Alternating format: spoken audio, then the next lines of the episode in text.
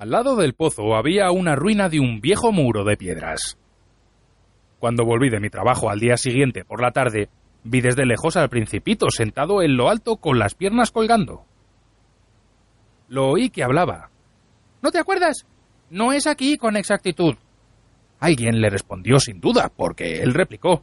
Sí, sí, es el día, pero no es este lugar. Proseguí mi marcha hacia el muro, pero no veía ni oía a nadie. Y sin embargo, el principito replicó de nuevo. Claro, ya verás dónde comienza mi huella en la arena. No tienes más que esperarme, que allí estaré yo esta noche.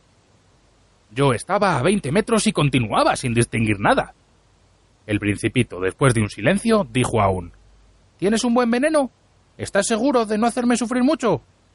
Me detuve con el corazón oprimido, siempre sin comprender. Ahora vete, dijo el principito. Quiero volver a bajarme. Dirigí la mirada hacia el pie del muro e instintivamente di un brinco. Una serpiente de esas amarillas que matan a una persona en menos de 30 segundos se erguía en dirección al principito. Echando mano al bolsillo para sacar mi revólver, apreté el paso. Pero al ruido que hice, la serpiente se dejó deslizar suavemente por la arena como un surtidor que muere, y sin apresurarse demasiado, se escurrió entre las piedras con un ligero ruido metálico.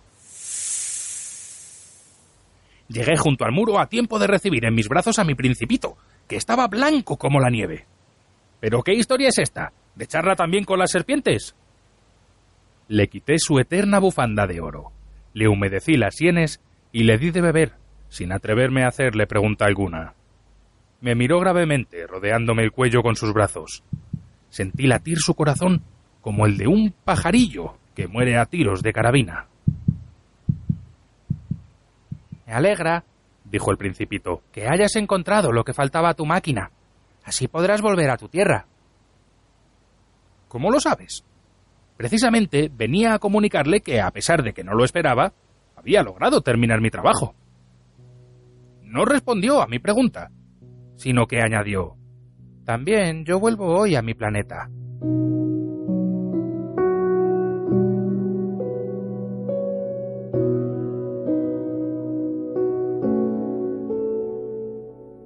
Con melancolía, es mucho más lejos y más difícil. Me daba cuenta de que algo extraordinario pasaba en aquellos momentos. Estreché al principito entre mis brazos como si fuera un niño pequeño y, no obstante, me pareció que descendía en picada hacia un abismo sin que fuera posible hacer nada para retenerlo. Su mirada, seria, estaba perdida en la lejanía. Tengo tu cordero y la caja para el cordero. Y tengo también el bozal. Esperé un buen rato. Sentía que volvía a entrar en calor poco a poco. ¿Has tenido miedo, muchachito? Lo había tenido sin duda, pero sonrió con dulzura. Esta noche voy a tener más miedo. Me quedé de nuevo helado por un sentimiento de algo irreparable. Comprendí que no podía soportar la idea de no volver a oír nunca más su risa. Era para mí como una fuente en el desierto. Muchachito, quiero oír otra vez tu risa. Pero él me dijo, Esta noche hará un año. Mi estrella se encontrará precisamente encima del lugar donde caí el año pasado. No es cierto, le interrumpí que toda esta historia de serpientes, de citas y de estrellas es tan solo una pesadilla? Pero el principito no respondió a mi pregunta y dijo, Lo más importante nunca se ve. Indudablemente. Es lo mismo que la flor. Si te gusta una flor que habita en una estrella, es muy dulce mirar al cielo por la noche. Todas las estrellas han florecido. Es indudable, es como el agua, la que me diste a beber, gracias a la roldana y la cuerda. Era como una música, ¿te acuerdas? ¡Qué buena era! Sí, cierto. Por la noche mirarás las estrellas. Mi casa es demasiado pequeña para que yo pueda señalarte dónde se encuentra. Así es mejor. Mi estrella será para ti una cualquiera de ellas. Te gustará entonces mirar todas las estrellas. Todas ellas serán tus amigas. Y además, te haré un regalo. Y río una vez más. Ay, muchachito, muchachito, cómo me gusta oír tu risa. Mi regalo será ese, precisamente. será como el agua. ¿Qué quieres decir? La gente tiene estrellas que no son las mismas. Para los que viajan, las estrellas son guías. Para otros, solo son pequeñas lucecitas. Para los sabios, las estrellas son problemas. Para mi hombre de negocios eran oro. Pero todas esas estrellas se callan. Tú tendrás estrellas como nadie ha tenido. ¿Qué quieres decir? Cuando por la noche mires al cielo, al pensar que en una de aquellas estrellas estoy yo riendo, será para ti como si todas las estrellas riesen. Tú solo tendrás estrellas que saben reír. Y rió nuevamente.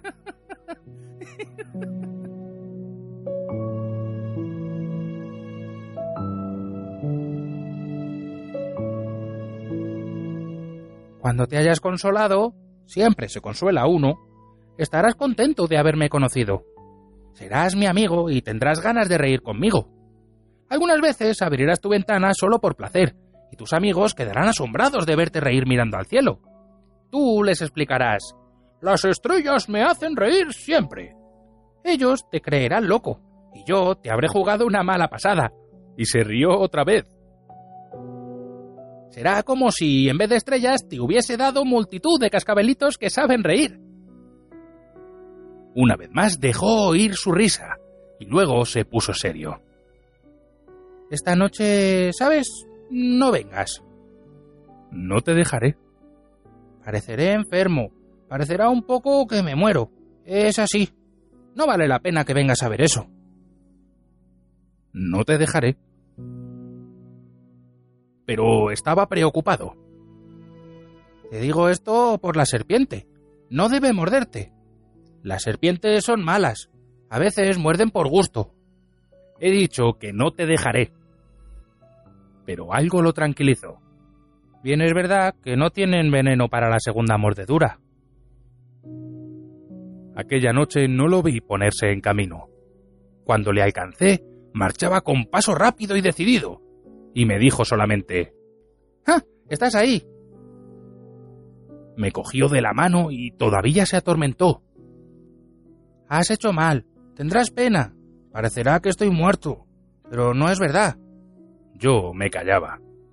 ¿Comprendes? Es demasiado lejos y no puedo llevar este cuerpo que pesa demasiado. Seguí callado. Será como una corteza vieja que se abandona. No son nada tristes las viejas cortezas. Yo me callaba.